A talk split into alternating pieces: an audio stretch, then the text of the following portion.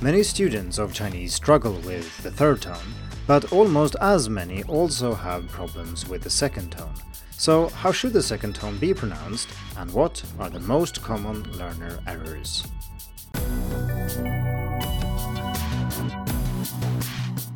Hello, and welcome to the Hacking Chinese podcast.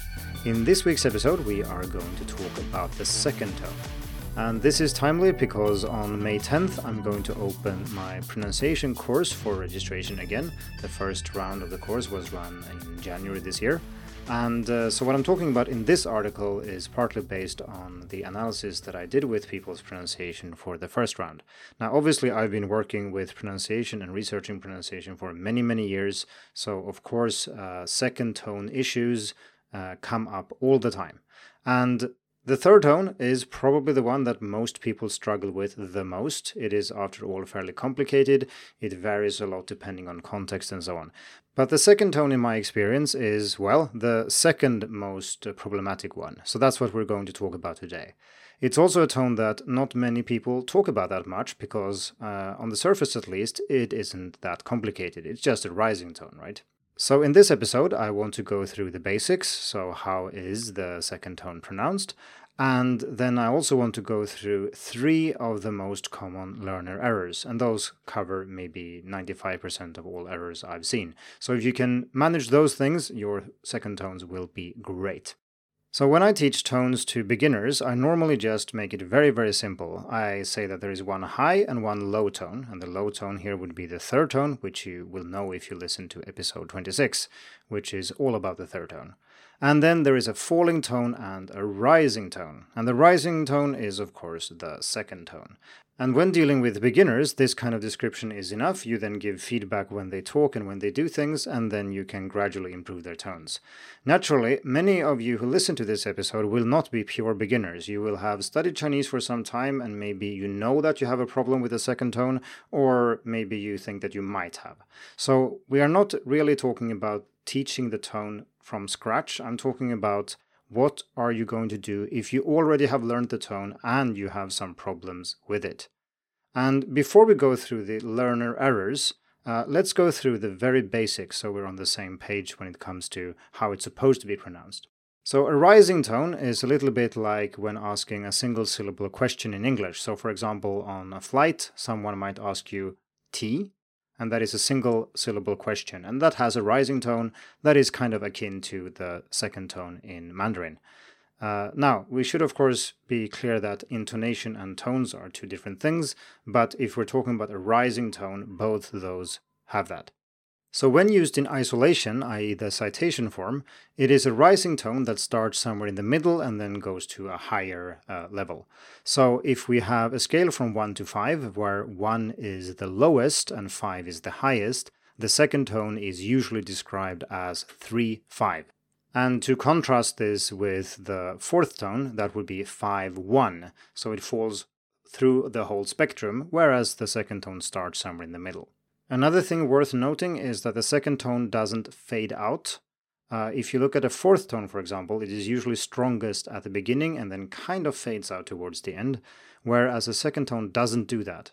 So we're going to return to this because this is one of the problems that some people have with the tone, but it shouldn't fade out anyway. Uh, finally, there are no really complicated tone change rules that you have to apply when using or when saying the second tone. And this is, of course, in contrast with the third tone that has several rules that are applied fairly often, or that depends on how you teach it, but still there are situations where the third tone is definitely pronounced differently depending on context, and you have to apply those changes, otherwise, you're just wrong. Whereas the second tone doesn't really have that. That being said, though, there are such a thing as uh, optional tone change rules. I I've chosen to call them. Uh, and those are rules that are usually applied when speaking quickly, but that if you don't apply them, you will still not be wrong. You might just sound a little bit stiff occasionally, but it's not wrong. Uh, if you're interested in this and you want to learn more about it, I wrote an article called Obligatory and Optional Tone Change Rules uh, in Mandarin, so you can go and check that out. But the most common one regarding the second tone is that if you have several of these in a row, the middle one is usually turned into something like a high tone, So, an example of that uh, that is quite personal to me is that my name in Chinese actually has three second tones in a row. It's Ling Yun Long, so that's my name, Ling Yun Long. Most people don't say that though. They don't say Ling Yun Long with three recognizable second tones. The most common thing for people to say is Ling Yun Long, Ling Yun Long, with the middle tone, the Yun, becoming Yun, so Ling Yun Long. That is normal, and people do that all the time, not just with my name, of course, but uh, it's fairly common to change a squeezed second tone like this into a high tone. And like I said, these is, this is not something that you have to do. If you don't do it, you'll be fine. But if you do it, you might sound slightly more natural. Or at least you should pay attention to what people around you are saying, and you will probably notice that they do this.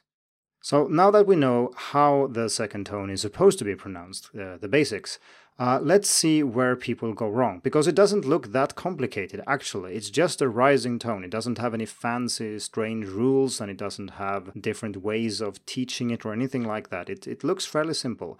And yet, I would say that this is definitely uh, the second most common problem when it comes to tones. So the pronunciation course I offer has uh, two options. One is just a video course where I go through all the pronunciation, including tones, initials, finals, prosody, and so on. Uh, and there's also an addition, an extra part where I give detailed feedback on pronunciation. And most people, I dare say almost everybody who had some kind of problem with tones, had some problem related to the second tone. So here are the three top problems that I've spotted. Uh, so the first one is rising too late. And this will make your second tones sound like third tones. The main difference from an acoustic perspective, i.e., if we just look at the physics of the sound waves, the main difference between a second tone and the third tone is the turning point when the pitch starts to rise. If you've never looked at an image of how, like the pitch curve for these tones, uh, it might surprise you to see that the second tone also has a dip. It goes down and then goes up, just like the third tone does.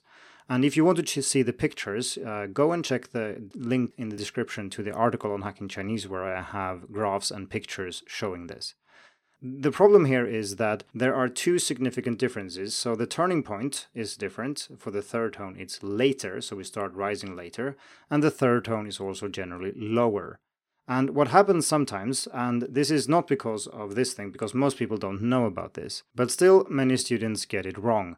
And a good example would be if you have a syllable that has two vowel sounds, then some students will delay the rise to the second one, which is way too late.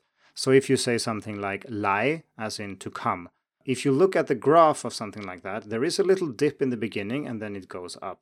Uh, it's very hard to hear this, but you can see it is fairly consistent. But if you say lie, lie, you wait lie, uh, and you have a mid tone there, and then you go up on the E bit, then it will sound more like a third tone. Maybe it's not low enough to be a good third tone, but it will be pretty close to one. And depending on how serious this problem it is, it can definitely sound exactly like a third tone. So, my suggestion is to rise much quicker. It should feel like you're rising immediately. Uh, so, that's my tip for getting around this problem. So, problem number two is starting too high. And this is something I've also encountered much when coaching or helping people directly with pronunciation, and that is if you're going to pronounce a rising tone, you can't start too high because you will then run out of room to rise further. And that can lead to two things. First, if you try to rise anyway, it will be very uncomfortable and your voice may, might turn very squeaky or something like that. And second, you might turn your second tones into first tones because you're simply at the top of your pitch range, so you'd better stay there and then it's not no longer a rising tone. So both these problems are fairly common, and the remedy for both of them is fairly simple. Just start lower. Uh, like I said in the introduction, the second tone is meant to be 3 5, so it's starting uh, in the mid with the mid tone 3 and then going up to 5. So uh, if you feel that you struggle and you feel your everything gets too high for comfort, just start lower. It's actually fairly easy, and when just being told this can make it a lot easier to pronounce uh, second tones without uh, without it being very strenuous. Okay, so over to problem number three, which is not rising enough. This problem usually manifests itself in the beginning of a word, so if you have a word like student, 学生, uh, people will say 学生,学生, or something like that, where you have like a drop or you don't go up at all, which of course turns into a low tone, which is similar to the third tone. Uh, and sometimes, like I said, it's not necessarily that you make it low enough to sound like a good third tone, but it just might stay at the mid level and then just sound somewhere in between a second and a third tone. So make sure that you rise here and that you don't stay low all the way through.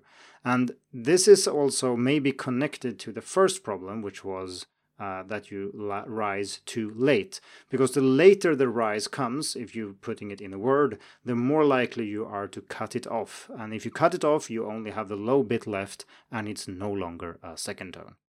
If you want to test this yourself, you might say the two words nu li, so strive or endeavor. So that's a third tone plus a fourth tone, nu li. So it's low falling, nu li.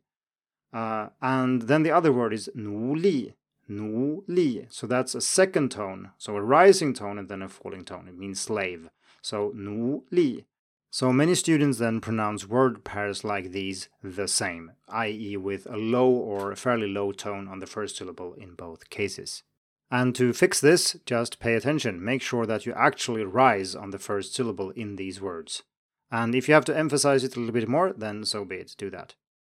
Okay, so those were the three most common problems I see with the second tone.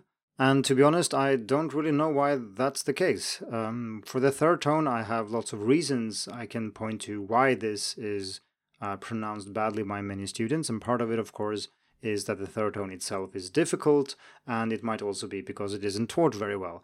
But when it comes to the second tone, uh, none of these really apply. Of course, tones in general can be hard, so that's not not strange, really. But still, I hope that you found this breakdown of the three most common problems uh, interesting and helpful. And of course, if you want to know more about pronunciation and check out my pronunciation course, I will open it for registration on May 10th. So make sure to check that out. In the meantime, good luck with your pronunciation practice, and of course, especially the second tone. Thank you for tuning in to the Hacking Chinese podcast. If you like this episode, please share it. More information and inspiration about learning and teaching Chinese can be found at hackingchinese.com. See you in the next episode, and until then, good luck with your studies.